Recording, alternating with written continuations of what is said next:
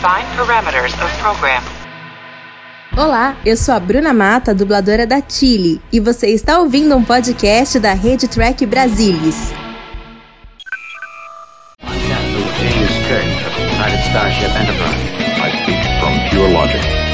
Make it so.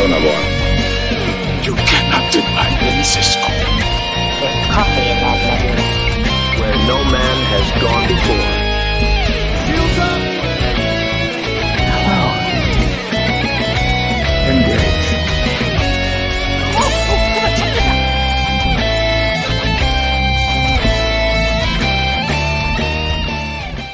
Olá você, seja muito bem-vindo a mais uma edição do Trek Brasilis ao vivo. Eu sou o Murilo Von Groll e hoje nós estamos voltando a Deep Space Nine. Depois de, vamos lá, o Murilo é ruim de matemática, 23 anos, 23? 23 anos eu acho, sem, sem visitar a Estação, Estação Espacial 9, estamos de volta, essa estação maravilhosa, nesse que é o sexto episódio da terceira temporada de Star Trek Lower Decks. E hoje nós com um completamente especial para discutir, que hoje finalmente quatro pessoas, quatro Niners, para discutir esse episódio, nada mais justo. Então vamos começar aqui então pela Mariana Gamberger. Fala, Mari. Boa noite, pessoal. Um prazer estar aqui. Estou estreando nessa terceira temporada de Lower Decks. Acho que eu escolhi a dedo o episódio para participar, né? Acertei o ano, é 23 anos, né? Isso aí, né? Não errei. Foi em 99, 99. Aqui, ó. Isso aí, acertei. Também estamos aqui com a Roberta Maná. Fala, Rô. Galera, novo, é, na semana passada eu já tinha dito eu quero participar, então cá estou. Nem gostei tanto do episódio, mas isso a gente vai falar mais adiante. E aqui o nosso resenhista oficial de Decks, com todo o seu garbo e elegância, Leandro Magalhães. E aí, pessoal, tudo bem? Estamos aqui de volta para comentar aí a volta a Deep Space Nine através, É, de, através do- da arte de Lower Decks. Muito legal, né, gente? Então, assim, gente, antes da gente começar a discutir propriamente o episódio, eu quero fazer uma pergunta geral, que seguinte, é todo mundo Niner, de gerações diferentes, mas aqui é todo mundo Niner, todo mundo ama Deep Space Nine.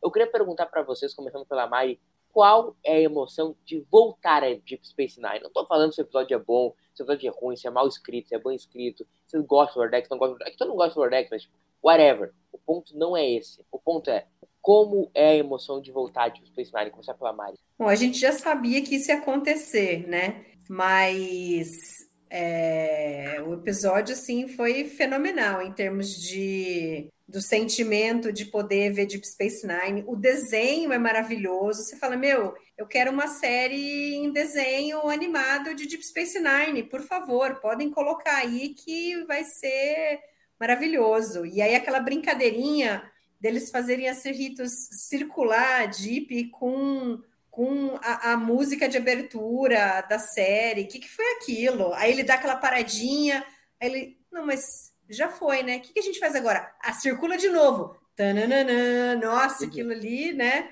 Dá aquela sensação por dentro, assim, escorre uma lagriminha, e aí vem a Kira, que não tem preço você vê a sua personagem favorita sendo eternizada nos traços de Lordex e poder ouvir de novo a Naná representando a Kira. Foi assim, é sem palavras. É, eu também amei esse momento do, do vai e para, aí volta pra ponte, ah, vai de novo, é lindo. E ouvir o tema de Space Nine, que é muito lindo, né, gente? Dá aquela arrepiada na alma. E tu, Lê, qual, qual a tua visão? Qual a tua emoção? Eu, eu concordo bem que foi um, um momento bastante emotivo, entendeu? E, e muito especial, porque esse é o primeiro momento de Lower Decks onde acontece uma, re, uma revisita a um veículo principal de uma das outras séries. Até então, assim, nós tivemos milhares, assim, milhares, centenas de referências das outras séries, é, locais que nós já estivemos nas outras séries, muitos convidados especiais das outras séries, mas aparecer Deep Space Nine foi a primeira vez que teve tudo de uma outra série. O, o, local principal, embora não é uma nave, é uma estação espacial, mas é o local principal do, do título da série e dois do, do, do, elenco principal. Então, foi a primeira vez que Lower Decks se viu como se estivesse numa outra série.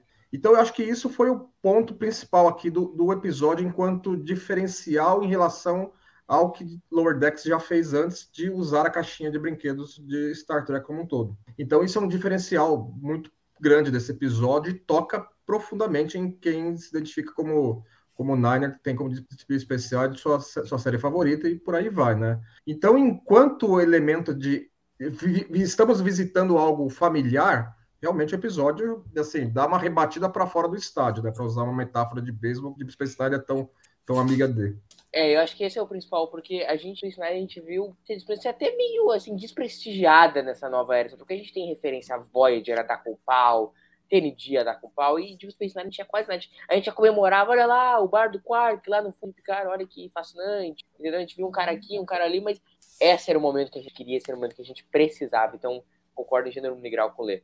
Pô, Brasil quer te ouvir. Não, então eu gostei muito dessa essa abertura. Eu, eu adoro, adoro o tema de abertura de, de Deep Space Nine. Assim, é, talvez eu goste, seja o meu preferido, ou sei lá, o segundo meu preferido. Ah, não sei, mas assim, o fato é que eu adoro, porque eu adoro Deep Space Nine, Deep Space Nine é a minha série favorita de, de jornada, minha interação favorita de jornada. Então, assim, eu adorei. E eu acho legal que é, Lower Decks faz uma brincadeira, inclusive com as, com as coisas sérias, assim, né? Então, tipo, essa, essa coisa que vocês estavam lembrando, assim, não, dá uma voltinha, ah, e agora? Dá mais uma voltinha, finge que a gente está olhando, não sei o quê. Né? Então, é, é, muito bom, assim, é, eu achei muito, muito emocionante e fundamentalmente me deu mais vontade de rever várias coisas. É, eu, vocês sabem, eu sempre repito aqui que eu procuro nem ficar sabendo quem vai participar das coisas, e aí o Rodrigo estava passando na frente da televisão e disse assim: Ah, o Quark vai participar. Eu, não me dá mais spoiler. Aí quando eu vi aquilo, eu, sabe, fiquei muito feliz. Assim. É, mas achei assim, achei os personagens é, muito bem retratados, assim, gostei muito. Vamos ver aqui, ó, a galera que tá aqui na live, a gente tá aqui com o Joenildo, com a Lúcia, o Bennett Osasco, aqui um abraço pro Osasco, a Nilson Souza, uh, Lusquinho, galera acompanhando a gente aqui no Trek Brasilis ao vivo. Gurizada, uma coisa que eu tenho me divertido muito fazendo Wordex aqui é que a gente separar as histórias, né? Porque ela tem essa vibe bem TND, história A e história B, que às vezes até se confundem. Eu acho que esse episódio, que dizer na forçadinha na barra, a gente pode separar A, B, C e D. Não sei se eu tô ficando louco, mas assim, ó. Nós temos uma história A, que é, para mim é a história ali da, do, do Quark, da. A gente pode depois mudar essa ordem. Acho que esse é o jogo legal da gente fazer. A história ali do Quark, da Kira, da Capitã Freeman. Depois a gente tem uma história que a gente pode colocar como B, que é a história do, do Rutherford, da Tent e do Orion lá. Aí a gente pode colocar uma história C, que é a história da Mariner com a Jennifer lá no Sarau. E tem uma história D, que é a do Boiler jogando Dabo. Vocês acham que a gente pode encaixar como quatro histórias? Vocês mudariam essa ordem? Não dá, dá. Começar pelo ler agora. Nesse sentido, eu acho que assim, o episódio me lembrou as duas primeiras temporadas de Deep Space Nine. Entendeu? Enquanto ar, enquanto sensação. Entendeu? Porque a, a Defiant não apareceu, entendeu? Acho que isso é, é, é de se notar. Um, e você vê que cada um dos, dos, grup, dos grupos ali, da, dos ambientes, se, se, saem nessas quatro traminhas, né? Umas mais pesadas do que a outra em, relação ao problema a ser resolvido no episódio. Né? Um, a Cerritos esteve mais envolvida no problema a ser resolvido nesse episódio, foi mais, mais consequente do que acho que alguns episódios para trás. E, e, eu acho que é o seguinte, assim, eu considerei um episódio muito bom não ótimo, mas muito bom. E eu acho que, assim, se o episódio pode ser criticado por algo, é que ele toma cuidado demais até em relação a retratar estar de volta de Deep Space Nine. Por que isso? Porque certamente esse episódio foi tema da reunião dos showrunners que acontece lá na CBS com os showrunners das várias séries em produção no momento, para eles discutirem entre eles, ó, oh, eu estou fazendo isso com tal elemento, Picard vai usar tal coisa, não sei o quê, para haver uma, uma sincronização de, de coisa para não entrar em conflito com o Cano, né, aquela coisa toda. Né? E esse episódio certamente foi um debate lá, porque foi a primeira vez que nós voltamos a Deep Space Nine para o que, que aconteceu após a série. Esse episódio iria retratar isso, seja uma grandes mudanças, seja fossem poucas mudanças. Então, eu, eu acho que eles falaram assim, ó, tá, vocês, Macan e equipe, vocês podem utilizar a caixinha de brinquedos de Deep Space Nine, que até então muito pouco havia sido citada nas produções novas. E aí ele pegou, e eu acho que eles procuraram fa fazer assim, mostrar. A Coronel Kira estava em comando da estação no final da série, continuou em comando da estação no final da série. Quark estava lá na Deep Space Nine ainda com o bar dele, Quark continuou com o bar dele aqui. Uh, tem pessoal federado na estação? Ainda tem, mas, por exemplo, não apareceu Erze, não apareceu Bashir.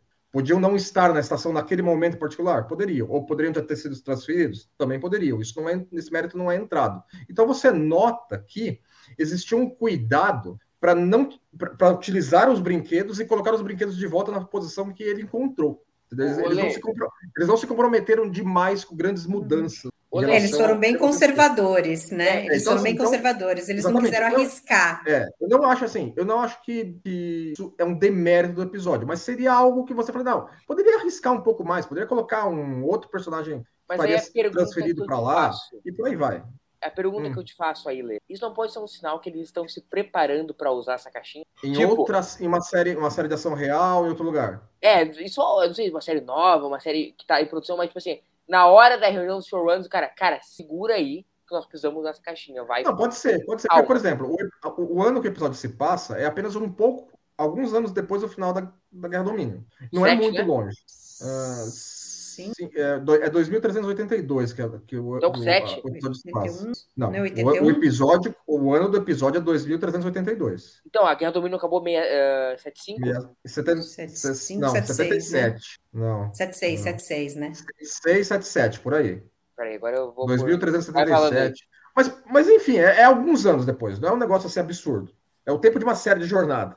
Aconteceu. É, começa em 69. Deep Space Nine começa em 69. 69 acaba em 2369 até o, 2376. A Memory Alpha tá falando 75. Então, então tá ali uns 6, 7 anos depois do final da guerra. Ou seja, é um, é um tempo que sim, não é absurdo tal. Agora, por exemplo, se Deep Space Nine for aparecer em Picard, terceira temporada, já são 20 e poucos anos depois. Ah, outra então, a Kira vai estar em 20 e poucos anos ao comando dessa ação? Provável que não. Então você teria que colocar mais elementos mais diferenciados nesse aspecto. Então, a proximidade também do episódio ao final do Trace Nine também permite ao Mike McCarran falar assim, não, eu posso colocar eles ainda nas posições que eles estavam lá, porque não é um tempo absurdo de você de você ainda estar com status quo semelhante ao que foi quando a série terminou. E utiliza a máxima do Quark, né? The more the things change, the more they stay the same, é, que é o que ele fala em What You Leave exatamente. Behind. É isso aí. Entendeu? Uh, adoro essa frase. Mas eu, já vamos voltar então para a questão das histórias A, B e C. Eu quero aproveitar o gancho do Lê da Kira e toda essa questão, fazer uma pergunta para Mari, né, que é a nossa Kira. Eu, eu, Murilo Von Groll, residente da Kira, um fora do tom normal dela. A Kira, eu, eu não consegui ver totalmente a Kira no personagem. É, eu conseguia ver ela falar, conseguia, conseguia, eu só, mas se fosse uma pessoa que não, se fosse a Major uh, Ciclana de tal, eu acharia normal. Eu não pensaria, nossa, que mulher parecida com a Kira. Eu achei ela fora de tom. Como tu vê isso, Mário?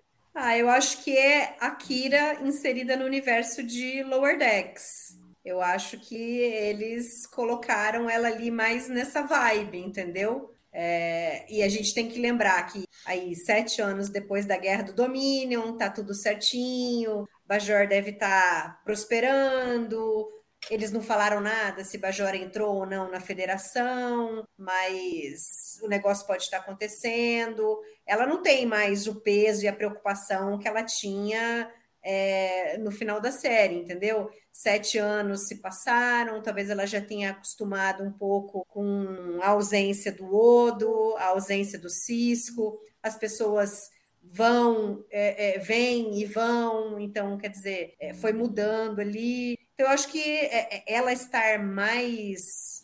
Assim, ela parece estar mais leve, mais descontraída, mais brincalhona. Aí eu acho que casa com as duas coisas, tanto com é, o que a gente espera de Lower Decks, com talvez o espírito que ela esteja nesse momento, entendeu? Mas é, mas é diferente do que da Kira que a gente está acostumada, que a gente viu até o sétimo ano de Deep Space Nine, mas isso não me não me traz assim um, um, incômodo com, com isso daí. Eu achei muito legal ela ter uma relação com o Shax, os dois ficarem ali é, fazendo aquela gozação tal, de que um salvou o outro, e é aí no final ele salva ela e ela fala que agora ele está devendo ela, e ele fica, fica muito bravo porque ele não queria é, que ela estivesse devendo para ele, mas assim, o contrário, né? Então eu, eu achei legal. Mas aí você tem elementos assim que daí você coloca a relação dela com o Quark, você vê ela ali pedindo para ele fazer as coisas, depois ela atrás dele porque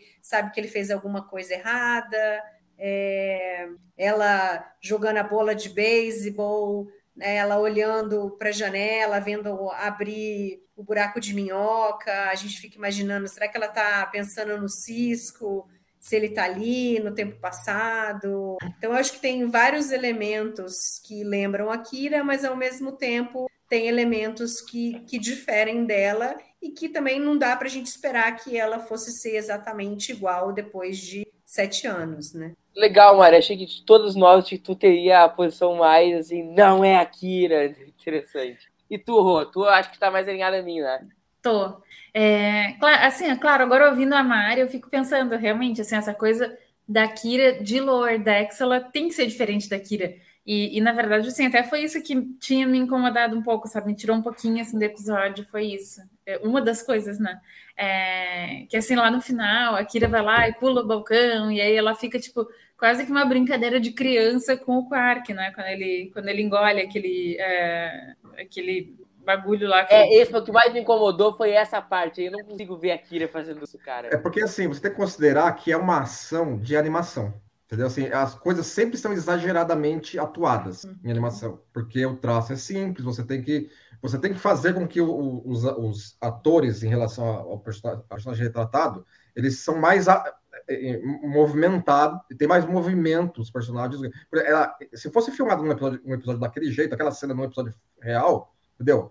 A, a Nana Vista ia pular o balcão tão rapidamente, sair correndo. Entendeu? Assim, não, não, não ficaria bem dirigido com, o ator. Entendeu? Mas como é animação, é possível. Entendeu? Assim, não, é, não, não cai no cartunesco, cai dentro do que você considera possível. Mas é um, são direção, é uma direção diferente em relação ao que acontece. No, mas o Lower Decks ele tem a coisa do cartoon, né? Em vários episódios que não me incomodam. É, mas assim, quando tu, tu traz assim, porque acho que talvez seja isso, assim, agora, agora, pensando mais sobre isso, assim, talvez seja porque todo episódio era mais é, grounded, era, era uma coisa mais, mais no chão, assim, mais pé no chão, trazendo os personagens tão parecidos como eles eram mesmo, né? Então, assim, até o Bobler lá ganhando um monte no Dabo, aí os caras lá bravos com ele, né? Isso a gente via acontecer no, em Deep Space Nine, e aí tentando de qualquer jeito tirar o cara, acabar com o jogo, aquela coisa toda. Então, assim, como todo o episódio ele foi mais pé no chão, digamos assim, talvez isso para mim destoou tanto, sabe? Mas eu também não sei se ele se faria algum sentido, sabe, o resto do episódio ser mais cartunesco de forma que ela pulando, assim, fazendo aquela quase brincadeira de criança, que realmente para mim ficou uma, né, quase uma coisa assim, infantil, né, dos dois, assim, é, que talvez não, não tivesse me chamado tanto atenção, assim, mas mas foi, sabe, tipo, é aquela finaleira, assim, tipo assim, tá, tá tudo legal. Aí chegou lá no final, e aí eu fiquei com aquele, sabe, me saiu assim aquele gostinho meio, que esquisito. É, eu também tu lê para arrematar o assunto, viu? Ah, a tira ali, Lê. O episódio como um todo, assim, em relação ao, a, a como a Kira se comporta pela, em comando da estação e tudo, me dá a impressão de que ela está com um comando tranquilo. Eu acho que assim, a, a, o comando dela não estar acontecendo durante uma série de Star Trek, não está acontecendo uma série de Star Trek naquele momento, na, na, na estação. Então as coisas estão tranquilas, não está tendo uma confusão da semana ali. Não está tendo guerra, não está tendo maluco vir causado no Maria passada semana tal. Aconteceu de Lower Decks chegar com uma série de Star Trek a reboque, aí acontece alguma confusão. Então dá a impressão que, ela, que as coisas ali estão tranquilas, entendeu? Então acho que não está acontecendo maluquice o bastante para tirar, tirar ela do sério. Então, pessoal, vamos voltando àquela questão ali então, das histórias A, B, C e D. Tá, tá todo mundo de acordo que essas são histórias A, B, C e D? É, uh, sim, sim. Uh, Kira e Freeman, uh, Tandy Rutherford, uh, Mariner e, e, companhia. E, por último, Boyer nos Davos. Sim. Então vamos, ABC, então começando pela história A, que é basicamente a história que nós estamos discutindo aqui, olha que surpresa. O, a história da Mary, da, da Capitã Freeman e da, da Kira. E eu queria perguntar para vocês como vocês acharam a inclusão na história. Acha que foi uma coisa feita naturalmente, uma coisa bem construída, coisa meio que a gente vê Deep Space Nine ali com um minuto de tela, basicamente, né, no começo do episódio. A gente mal jogando ali, eles mudam a rota. Como vocês veem isso? Começar pelo Lê agora, fazer a volta. Eu acho que a, a, a trama A começou bem, é a que tem mais elementos de Space Nine inseridos nele. É, aqueles malucos apareceram na Deep Space Nine antes, né? É, eles já tinham tido interação com o Quark antes, acho que daí que pôde se tirar gancho da, daquilo que foi se descobriu depois sobre o Quark, né? Que ele roubou a tecnologia proprietária dos, dos caras para o, o, replicador special dele lá. É, então, então foi realmente, eu acho que tocou como um episódio das primeiras temporadas de Deep Space Nine enquanto, enquanto acontecimentos, enquanto interações. Entendeu? Eu acho, eu acho que foi bem satisfatório aí.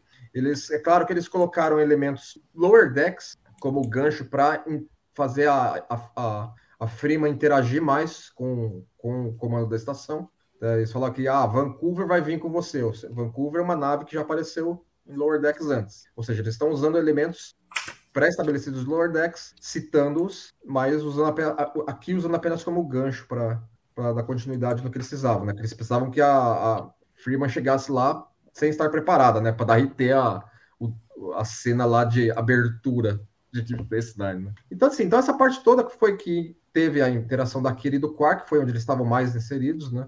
É, eu achei, achei legal também que aí mostrou o Quarks enquanto o bar reconhecível que a gente tinha na série, até o Morn estava lá, tudo, né? Todos os elementos no seu lugar, mas com os elementos adicionais que nós vimos serem inseridos em Lower Decks e serem inseridos em Picard, que foi o Quarks agora ter franquias. E, inclusive, na lojinha de presentes tinha uh, uma miniatura de Deep Space Nine que o Rutherford já estava montando na temporada anterior de Lower Decks. Entendeu? Então você vê que pequenos elementos que foram inseridos anteriormente foram utilizados aqui e eles se foram inseridos organicamente no quark. Então você aceita aquilo lá tudo como, como um, um cenário atual. A Lúcia botou um não aqui nos comentários, que eu não faço a menor ideia sobre qual o assunto.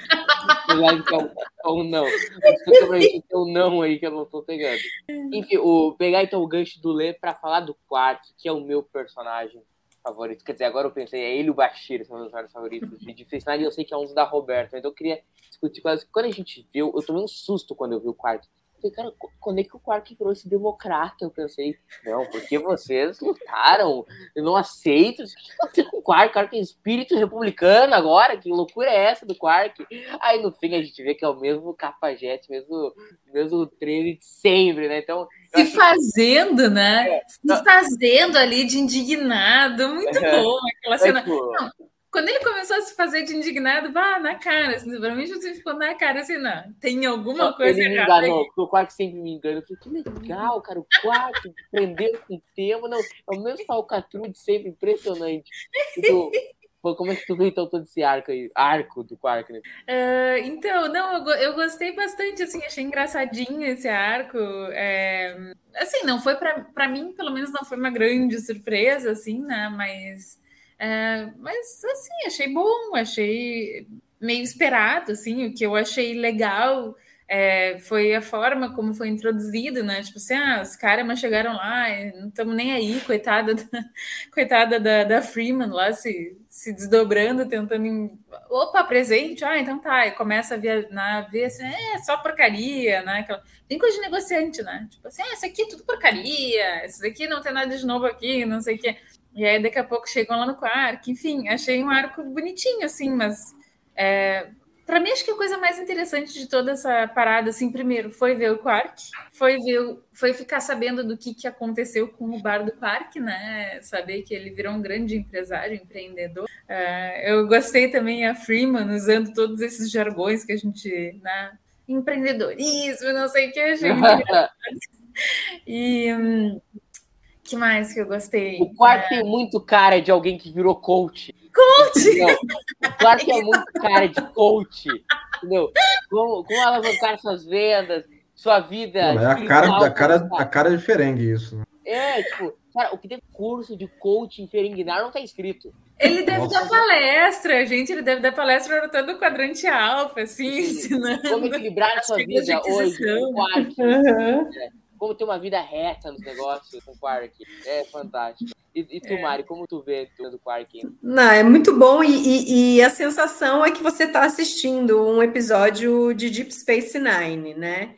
Quer dizer, o Mike McMahon consegue ali, né? Ele, o, o grupo de escritores, com, você vê que eles conhecem, não são pessoas que simplesmente caíram de paraquedas e aí eles conseguem ali colocar a essência de Deep Space Nine, você consegue é, imaginar esse episódio acontecendo na série, né? E aí a gente já sabia que o Quark e os Karema já tinham é, negociações anteriores em Starship Down, que o negócio, ele, acho que em Starship Down ele também tenta passar para trás o cara, né? Alguma coisa assim. E daí o Cisco fica pé da vida, mas no fim as coisas acabam dando certo porque eles acabam ficando presos lá e um tem que ajudar o outro para se salvar, tá? Não lembro direito da história. Então, quer dizer, já tinha uma coisa pregressa entre eles, e aí o Quark se, apro se aproveitar de alguém, pegando as, né, a tecnologia e se aproveitando, e ao mesmo tempo a gente vê assim que o Quark tem ideias boas, ele quase consegue assim, ser muito, muito rico, mas aí alguma coisa acontece em que ele meio que volta para trás, né? Ele já chegou a ser nomeado Nagos e aí né, se ferrou porque não era aquilo que o Zeke queria mesmo dele, e outras vezes que ele tá assim, com a mão ali no, na grana toda, no latinum todo, e aí acaba se ferrando, e aí nesse acontece de novo, né? Quer dizer, ele tinha lá, estava todo feliz com os 21 estabelecimentos do Quarks e tal, e aí agora ele vai ter que passar a pagar, sei lá, 73 ou 76% dos lucros dele para os Kahneman. Então, 76. isso foi 76. Então, Muita isso foi muito engraçado, né? Muita pena dele. É. Cara, Vocês lembram aquela vez que ele começou a vender armas? E, e aí foi o ponto baixo dele, né? Coitado. Foi, foi, golpe baixo, mas aí no final, não foi naquele episódio que no final ele ficou até sem cadeira, ficou se, o pessoal começou a levar cadeira para lá, não foi? É, cara, uma vez que ele... é um personagem tão incrível que ele passa sete temporadas fazendo falcatrua e nós pobre Quark, nós pena do Quark, nós queríamos que a falcatrua dele dê certo. A gente faz a, a gente começa a torcer pela falcatrua dele, entendeu? Vai, dá certo. É, é que é aquela coisa, né? Não pode dar certo demais, porque aí senão ele não tem razão para estar como um barman num, num local sim, pequeno, sim. entendeu? Assim, o, uhum. o, fato de fazerem franquias é, é uma maneira de você expandir o universo empreendedor, empreendedor dele, mas mantendo-o como elemento de Deep Space Nine. Vocês lembram do episódio em que eles, eles vão não sei para onde, acho que eles vão para uma estação abandonada, negociar não sei o que com os Vorta, e eles ficam controlando a véia Ferengue pelo controle remoto. Não, é, Vorta, é, eles, Vorta eles pelo foram Nor, né? Que é aquela estação Isso. espacial. E aí eles ficam controlando o Vorta pelo controle remoto, Vorta. É muito suado, é muito cara de falcatrua do Quark, é, é sensacional.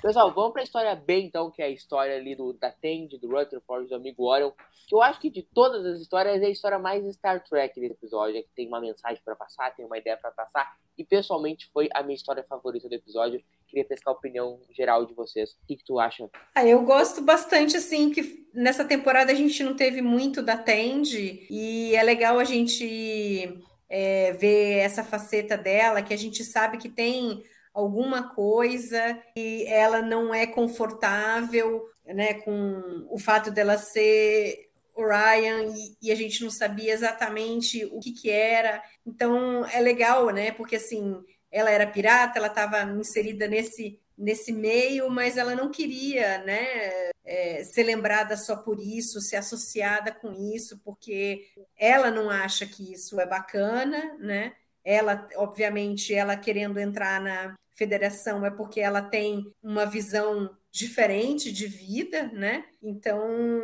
ela fica preocupada, né? Como que eles vão associar a pirataria e, e ela estando na federação. Então é legal ela ter escondido essa parte dela, mas ao mesmo tempo é algo que ela tem nela e que ela é muito boa nisso, né? Então eu gostei disso daí, né? E, e é engraçado que o outro cara é o, é o, o, oposto, né? Quer dizer, ele não sabe nada do que é ser um pirata, do que, na realidade, do que é ser um Ryan, porque ele foi criado lá em Ohio, né? Ele não, nunca teve contato com outros, assim, da raça dele e tal, mas ao mesmo tempo ele ele tem aquela coisa de, de pertencimento, de, de, querer ser um pouco do que ele acha que os outros esperam que ele seja. Então é legal que os dois são diferentes e no fim é, os dois percebem que não precisa ser nem muito uma coisa nem outra, você pode ter um equilíbrio. Então eu achei bem legal e vamos ver o que, que eles vão fazer daqui para frente com essa informação da Tende, com certeza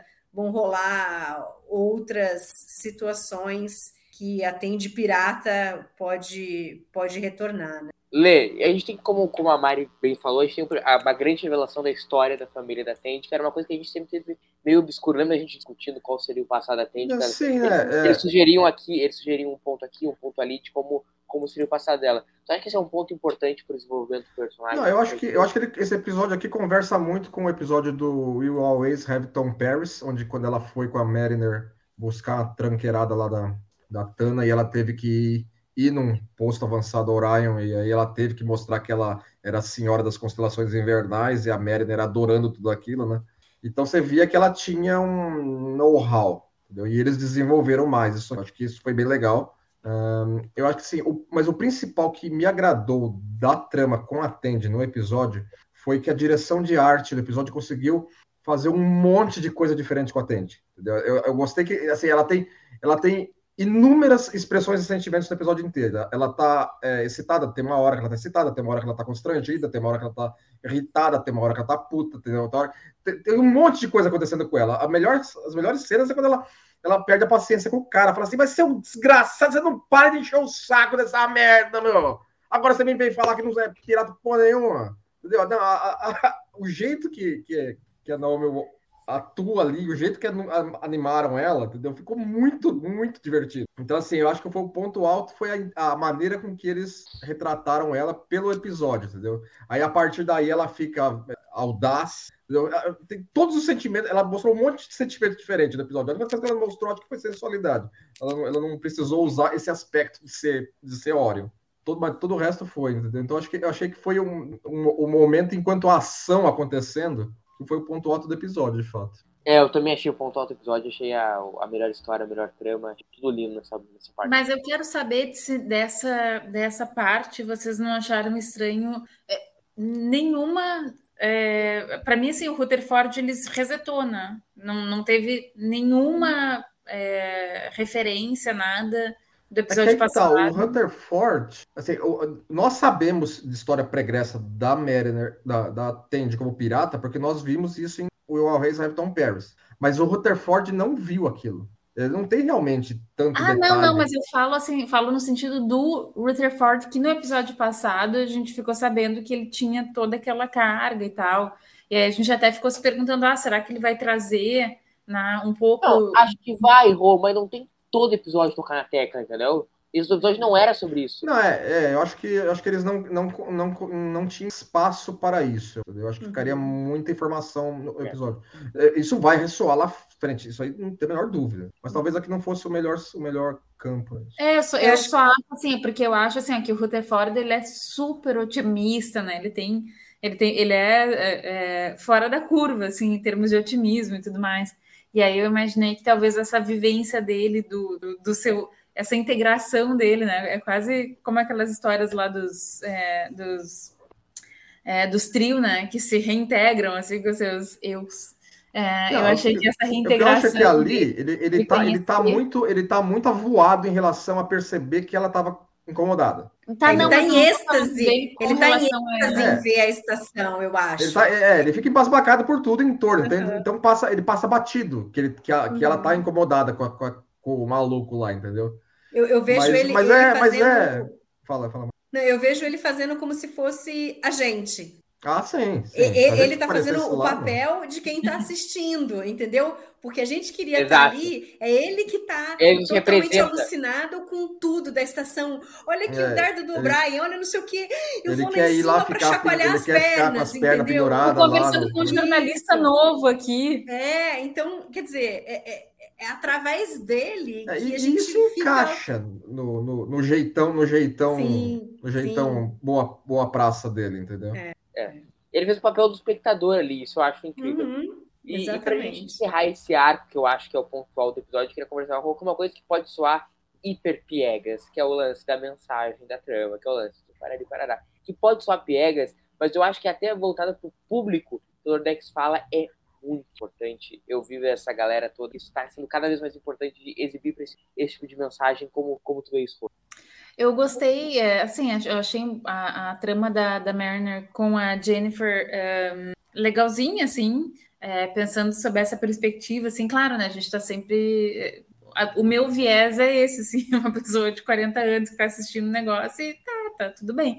É, acho que poderia é que também, assim, como foram muitas histórias acontecendo, talvez nem pudesse, né, ter tido muito um, um desenrolar muito melhor do que isso.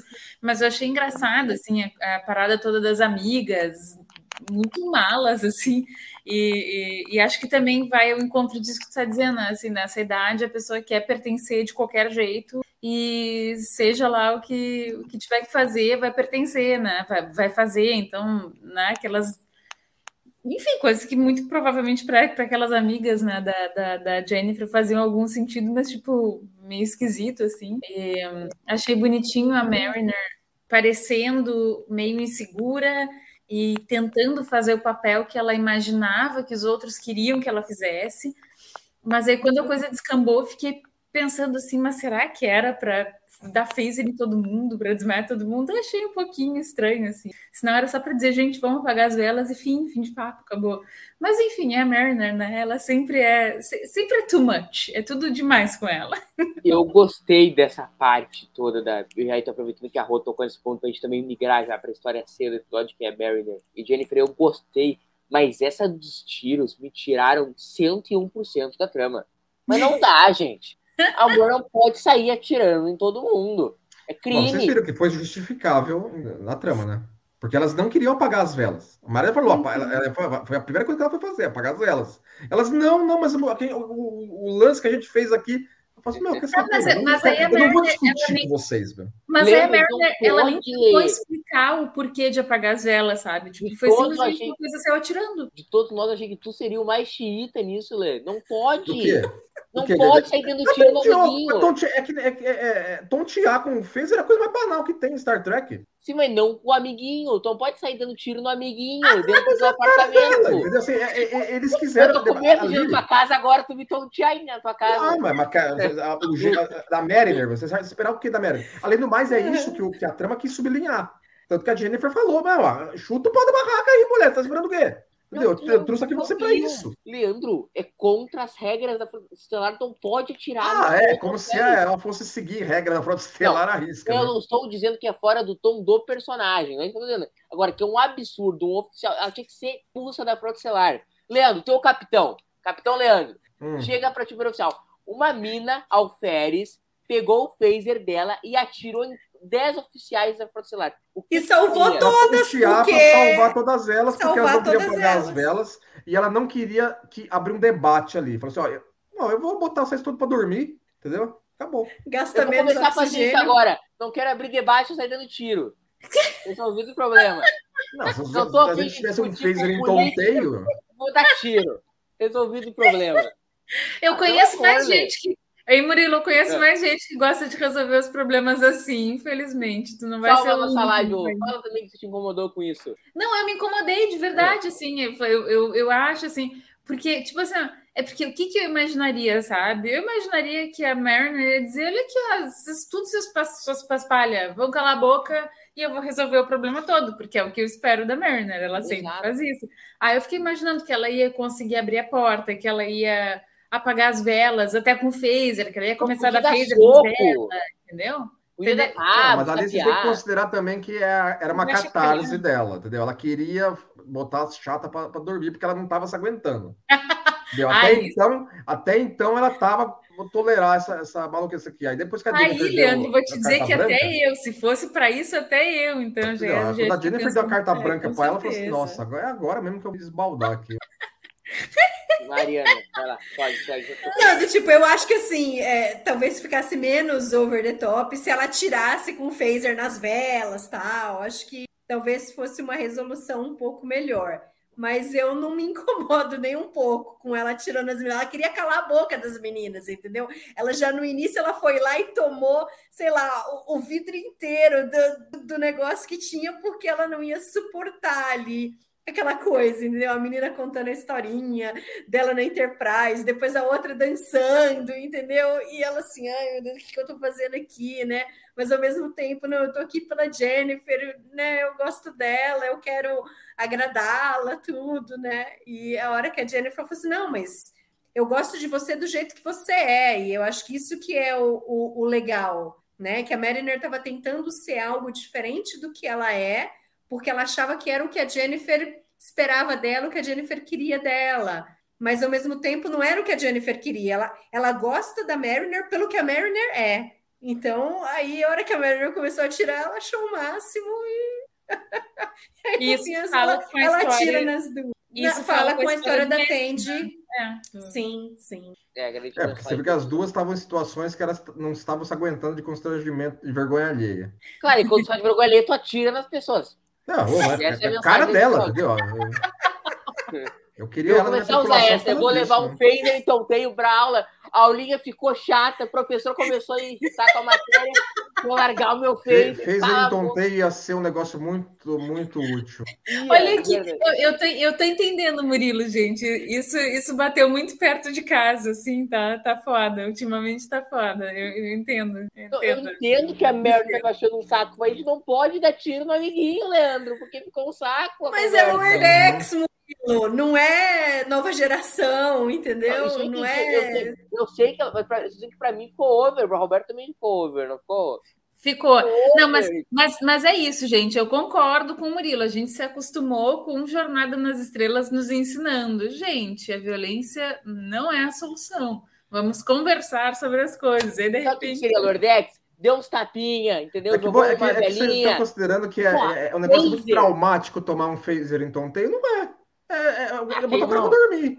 Ah, imagina, Já teve a brincadeirinha, já teve a brincadeirinha em Strange New Worlds também, É, com uma a deram Una phaser na outra. e, e a. Tá, Aliás, mas- aquilo lá faz isso- parte da, da, da- da tradição da tripulação da nave. Isso daí inclusive. vocês estão considerando que a pessoa não caia, não bata com a cabeça numa coisa É. e não morra. É, é muito perigoso, gente, pelo amor de Deus.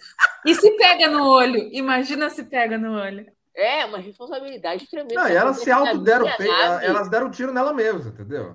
Agora, Não sei lê- por que também, né? Porque todas as outras sabiam que a Mariner atirou nelas, né? Então, é, só que daí ela deve ter pensado assim: não, se alguém chegar ali, vai ver todo mundo estonteado e não vai entender o que aconteceu. Vai Uhum. achar que todo mundo dormiu, É, perdeu a elas não vão, elas não vão conta do- ousar dedurar a Mary, né? Claro, E as outras não iam ousar dedurar, porque no final a gente vê que todas têm medo dela, né? Então nisso faz sentido, assim, mas Não, um, detalhe, um detalhe, um detalhe, um parênteses aqui também legal, que assim, mais uma vez, Lower Decks, tripulação muito bem mapeada. Todas aquelas moças já apareceram em, em outros episódios. Tá Todas. legal, hein? Assim, em, em alguns mais, outros menos, mas todas elas são, são personagens Olê. estabelecidos. Vou até contar um bastidor que quando eu fui fazer a pauta, eu fiz ah, tiros da Mariner e fiz um parêntese, Leandro.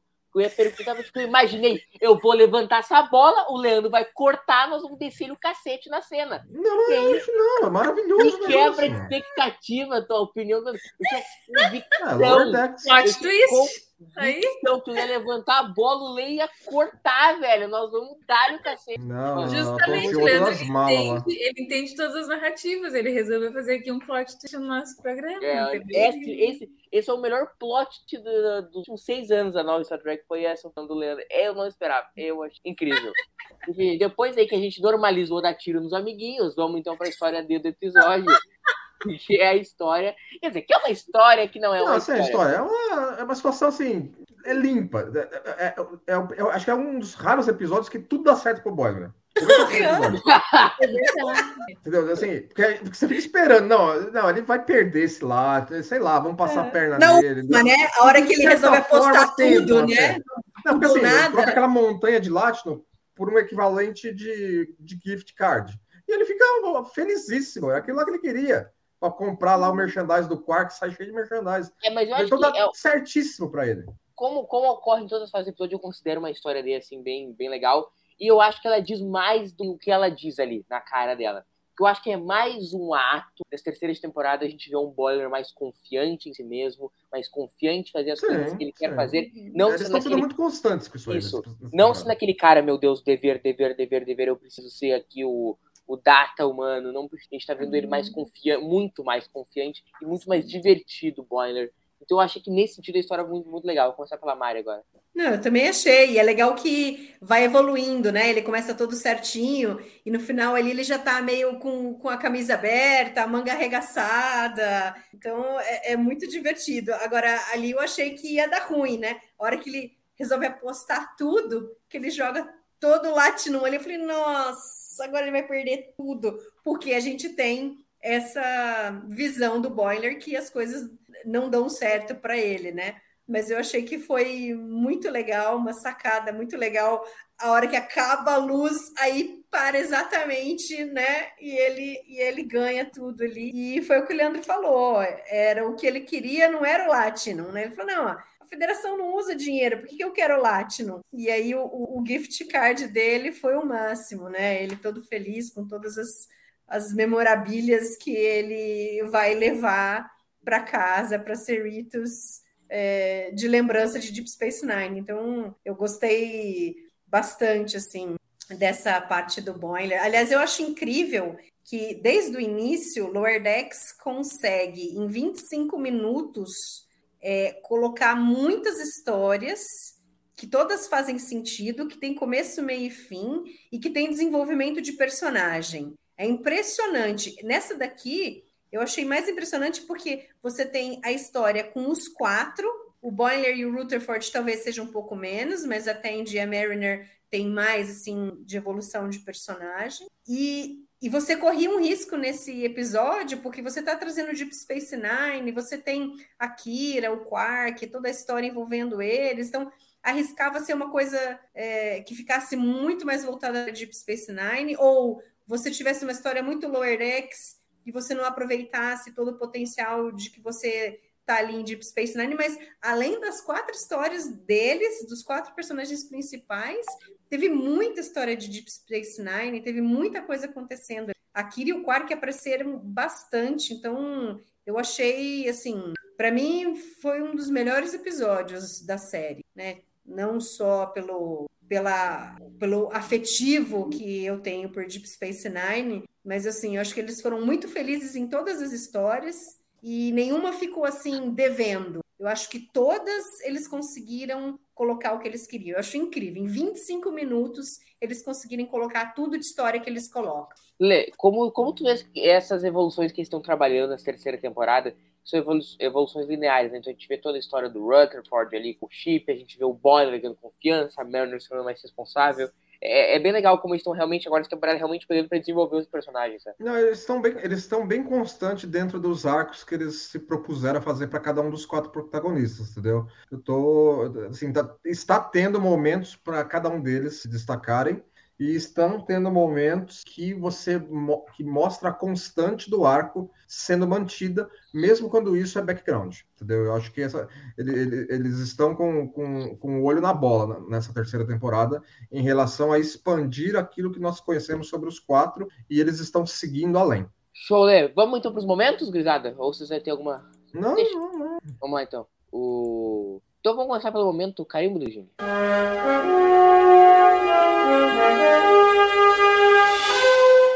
Na live aqui é fã clube de Ronenberg. Você acha meio complicado a gente achar esse carimbo aqui de roupa? Não, eu tenho um, tenho um. Ah, então se o Lê tem, começa por ele. É carimbo do Gini? É. Carimbo do Gini é aquelas malas daquelas amigas da Jennifer, que é tudo as federadas evoluídas do século 24. é, é, é, é, a cara dele, aquelas, aquelas, aquelas mulheres lá. Não, porque você sabe, aqui nós somos evoluídas. Porque, tá, a Mérida vai saber, sua chata do cacete esse vinho. Tá, toma esse carimbo na cabeça de vocês com o phaser aqui. Pô, phaser, tudo a ver. Tudo a ver com o episódio. Não, eu tá aí o carimbo do. Ele ia, ele ia achar o máximo aquelas. Ele queria as lower decks com aquelas 5, 6 lá. Eu imaginei que o Lê agora ia vir com carimbo do Linda, meu. Nossa, eu vou agora buscar um. É, é, eu concordo, eu as adoro. Federada, as federadas evoluídas, entendeu? As malas do chata pra caramba. Não, mas o Gini é chato. Que ele é, não, cara dele, mano. Cara, cara dele, chatos. Lê, vamos, momento, então vamos lavar a roupa suja. O que, que 90% dos episódios que o Gini Ronenberg escreveu são? Do quê? 80% dos episódios que o Gini Ronenberg escreveu são. É, aquilo lá, entendeu? Quando você taca, então, quando você taca ronden, rondenberismo demais, eu não estou dizendo que não, não é para ter, é, entendeu? A estrutura geral da franquia, lá, lá. mas quando o cara perde, perde a mão, The Omega Glory. Pentelice, entendeu? Que você não aguenta. É, aquela história, meu Deus, no futuro as pessoas não chorarão a morte de seus pais, porque, né, é evoluídos. Eu, depois desse momento, eu assino embaixo, não tenho coragem de dizer outro momento de, de carimbo do dia. Conseguimos dar um pau no dia, eu, coitada no túmulo quietinho, nós demos um pau de graça, de graça. O cara não o episódio. O cara não viu a série, nós demos um pau generalizado no cara de graça. Paulo Dini sempre, né? Sempre agrega. Vamos então pro momento uh, cérebro de Spock.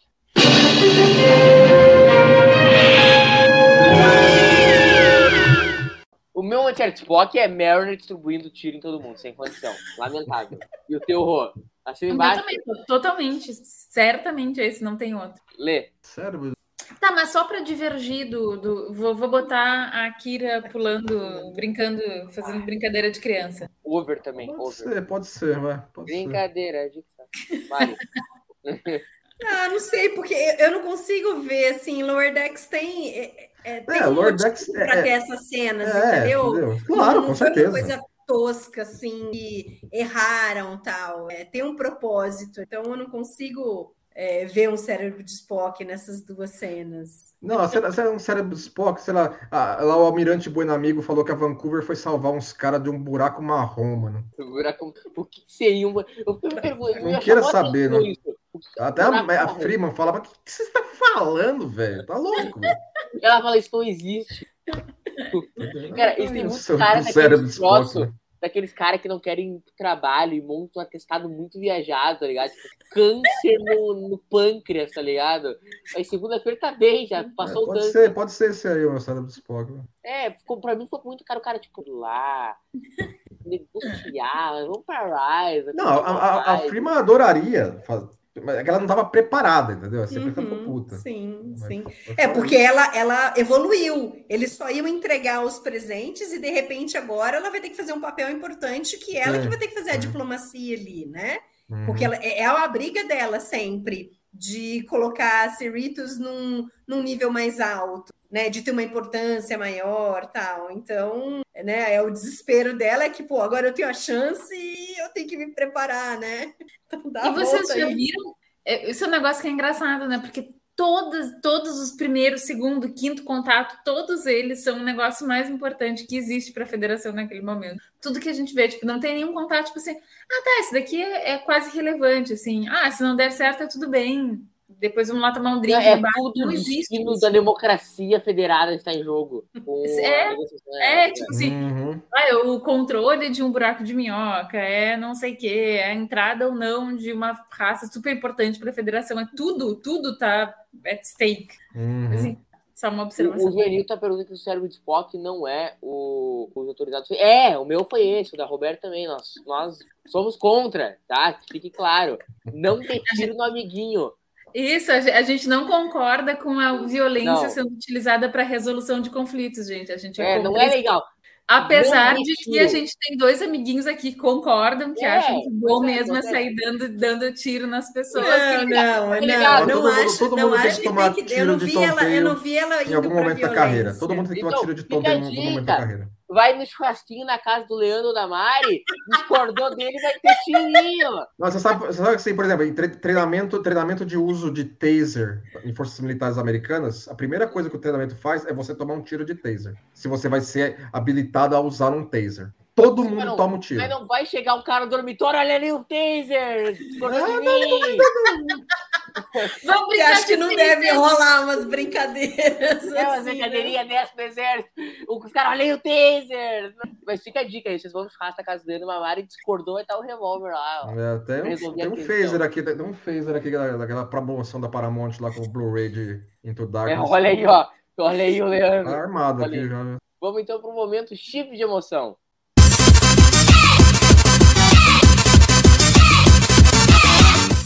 Começar pela Mari. Nossa, tem uns 15 chips de emoção. É, não, é, isso tá fácil, isso tá fácil.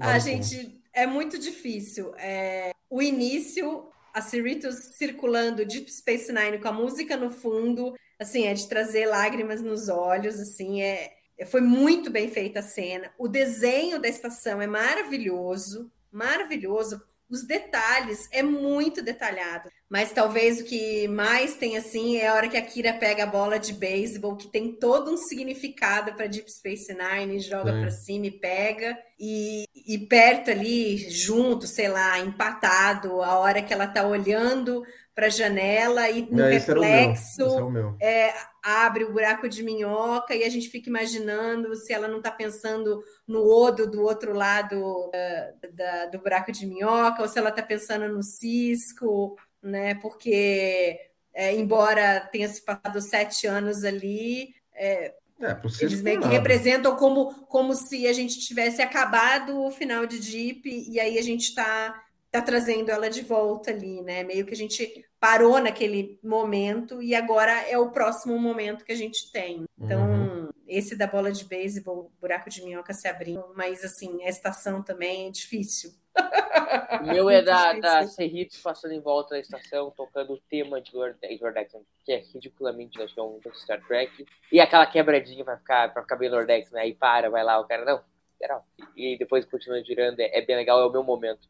E o teu Lê? O meu é do, da, da Kira observando o, o, o buraco de minhoca abrindo. Ela falando assim: será que é, é- é- é- dessa vez ele tá voltando agora, o emissário? É, é, abriu, abriu. É, é essa volta agora. Aí o próximo aqui abre. Na... E o teu horror? A música, a abertura. Mas, mas tem um monte, entendeu? Se você for- Tem, tem, por exemplo, eu estava Tem um monte. super esperando, há muito tempo atrás, a Tawny Nilsson deu uma entrevista dizendo que o que ela mais gostaria de ver a Mariner contracenando com a Kira, né? E aí, desde então, eu tô esperando, meu, se ela falou isso, é porque existe É, a e acabou tendo, né? possibilidade, né? Eu não lembro quando vê- ela falou isso, se, se, se ele já estava escrevendo a terceira temporada, Eu ou se que foi antes. Eu, estavam. Eu, le- eu lembro que ela deu uma entrevista que ela comentou que, a- que ela teve que lembrar o Mike McCann que a Mariner já serviu em Deep Space Nine em, em algum momento entre a quarta e a sétima temporada. Então ele teve que reescrever umas cenas que, que refletissem isso. Entendeu? Ela Não, lembrou e a ele. história, e ela ia, ela não ia para Deep Space Nine em nenhum momento. E aí É, então, ela que provavelmente, foi é. chorar lá com ele e fala: não, eu preciso ir, porque ela queria contracenar com, com a Kira, né? Com a Naná, era o que ela Ah, mais e foi bem providencial, entendeu? Foi, foi legal eles terem estabelecido que ela serviu na estação ah, Sim. durante a Guerra Domínio. Ah, Lê. isso criou uma, um background. Assim, ah, vamos pegar as quarta, a- a- episódios da, da quarta até a sétima temporada e procurar uma, uma federada parecida com a, com a Mariner de fundo. E falar, ah, lá, lá. Fica que nem o que nem o Leonardo DiCaprio em Once Upon a Time. Olha lá, olha lá, olha lá, olha lá. Mas Esse esse, é um foi ponto, ótimo. um ponto que eu queria pegar da Merda ter, ter servido, que vai ser o ponto, vai ser pra mim a base do próximo momento, que é o momento Patrulha do Campo.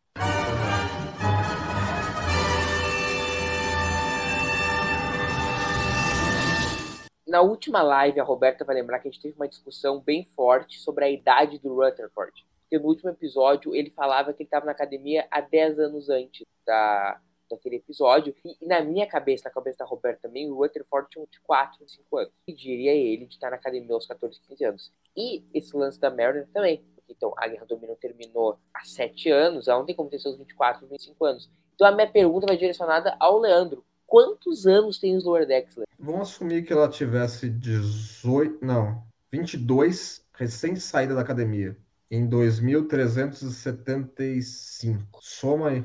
Mais sete, 29. 29. Cara, mas Ah, tá orna o A idade, a idade da Tammy Wilson é por aí, é 32. que dela- Tu consegue ver o Boyne e o Rutherford com essa idade? Não, Eles eles, não- eu acho que o Boiler é mais novo, a Mariner é mais novo. velha. Ela já, ela já, ela É. já foi já voltou Não, é, de isso é- alferes, entendeu? Eles não escreveram sabe- em pedra exatamente quantos anos ela tem, mas ela é mais. Mais velha que eles. é. Mas você sabe a minha questão, assim, para essa coisa da idade deles, deles serem tão novos? É porque, para mim, todas as histórias, elas são muito, muito joviais, em termos, assim, até em termos de maturidade. Tu não Sim. espera, tipo assim, Sim. tu não vê uma Freeman fazendo nada perto do que os Lower Deckers fazem. Por quê?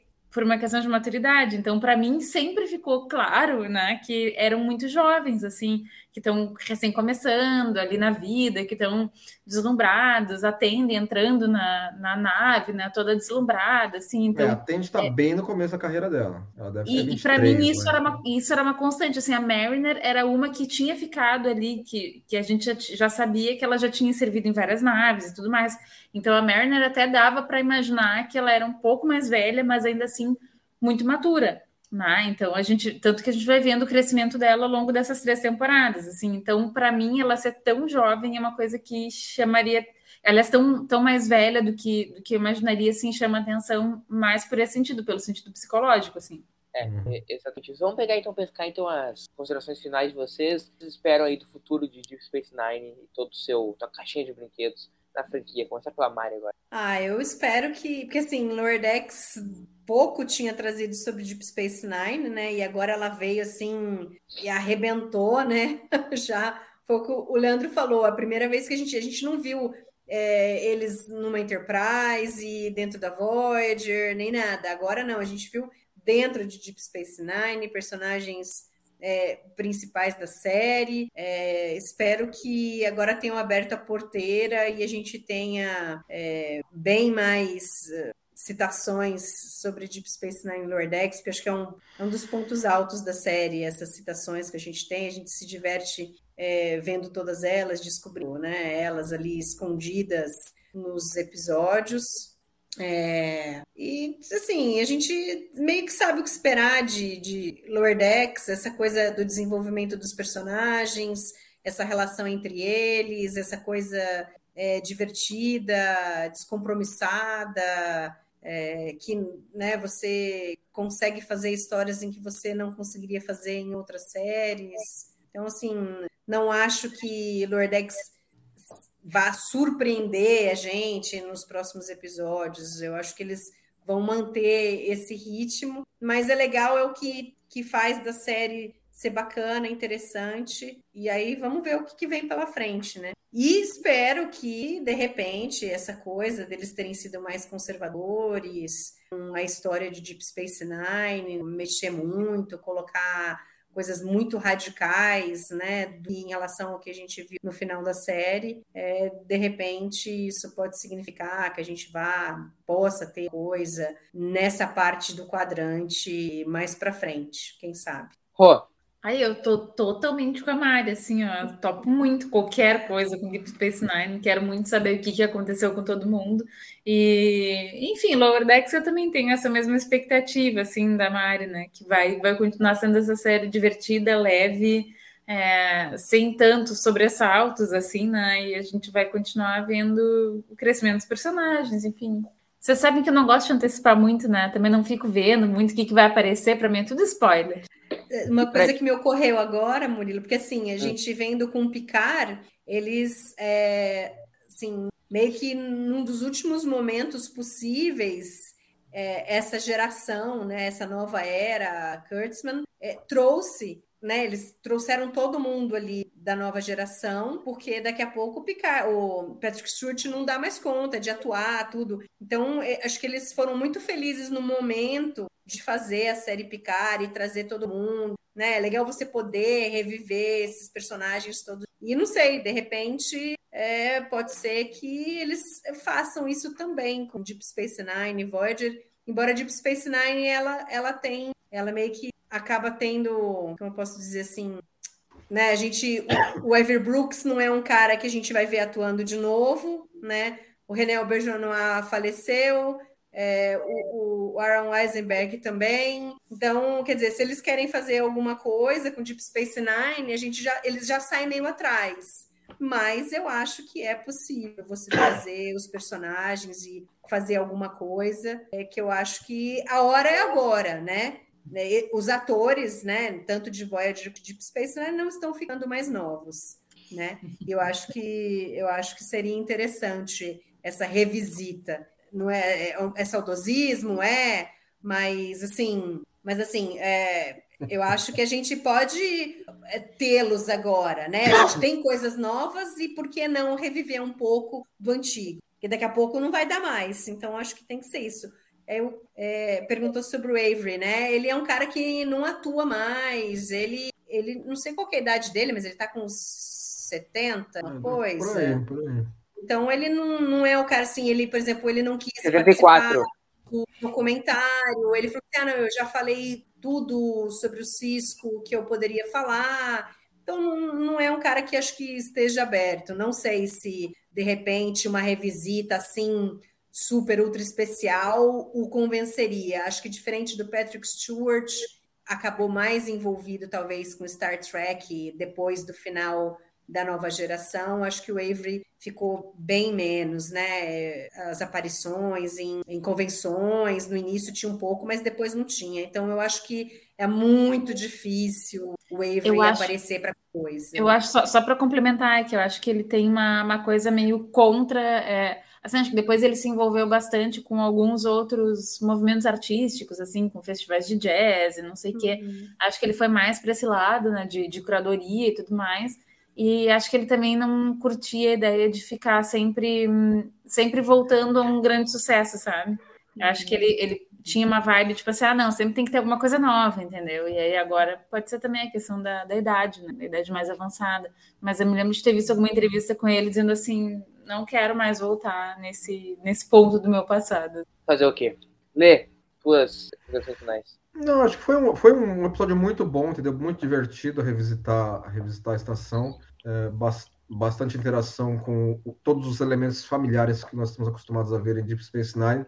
E eu, é aqui, como eu sempre falo, né? Lower Decks, uma vez que estabelece personagens secundários, terciários, como toda boa série de animação comédia de animação para adultos, não se esquece das coisas que já estabeleceu, entendeu? Então, não, nem, não me surpreenderia se uma nova visita de Deep Space Nine ocorresse dentro do contexto de algum arco futuro de Lower Decks, entendeu? Eu acho que agora que mostrou, tá aqui, ó, Deep Space Nine tá aqui, Kira tá lá, Quark tá lá, a estação está operando, pode aparecer de novo aí na, em alguma missão de suporte que a Cerritos possa ter é isso aí, gente. Queria agradecer então a Mari, a Roberto, o Leandro, que espera até agora aqui me aguentando como host do, do TB ao vivo de hoje. E agradecer uh, por estar aqui mais um TB ao vivo. Obrigado, gente. E agradecer principalmente a cada um de vocês que esteve até agora, às 10h42 da noite, acompanhando com a gente TB ao vivo. Um abraço para cada um de vocês. Segunda que vem estamos de volta aqui no Trek Brasil ao vivo para comentar mais um episódio do Wordex. Um abraço para cada um de vocês e tchau.